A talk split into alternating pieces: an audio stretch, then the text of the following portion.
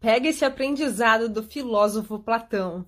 Platão nos fala que tinha alguns prisioneiros que estavam acorrentados em uma caverna e eles ficavam olhando para a parede no fundo da rocha que era iluminado por uma fogueira, ou melhor, pela luz de uma fogueira. E nessa parede eram projetadas estátuas de pessoas, animais, plantas, objetos, mostrando situações do dia a dia. E aí esses prisioneiros davam nome para essas sombras e julgavam as situações que aconteciam no dia a dia. Aí um dia, um dos prisioneiros é libertado e sai para explorar o mundo exterior. Aí ele percebe que passou anos projetando e olhando somente imagens na parede. Ele ficou encantado com o mundo exterior.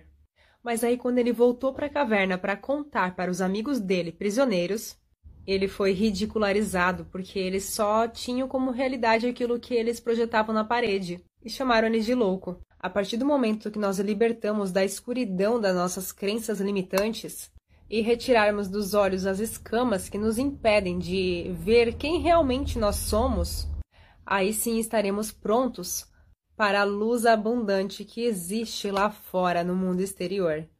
Tudo o que você faz está conectado com o que você acredita.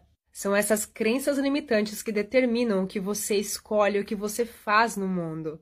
E o que fazer com isso, Carol? Você precisa saber quais são essas tuas crenças para você trabalhar com as boas e melhorar as ruins. Nem sempre vai adiantar você falar para outra pessoa sobre o que você viu, porque às vezes ela não está vendo o que você viu por causa das crenças limitantes dela. Gosto de